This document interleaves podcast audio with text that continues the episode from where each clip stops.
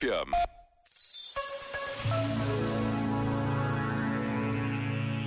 A semana passada estiveram reunidos em Fátima mais de 300 jovens vindos de todos os continentes num encontro que marcou uma nova fase na preparação da próxima Jornada Mundial da Juventude. Voluntários, inscrições, visitas diárias à sede oficial da jornada em Lisboa.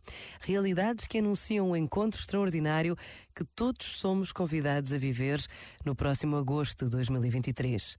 Um minuto é quanto basta para agradecer a oportunidade que nos é dada de acolhermos a juventude de todo o mundo no nosso país. E a gratidão já é oração. Pensa nisto e boa noite. Este momento está disponível em podcast no site e na app.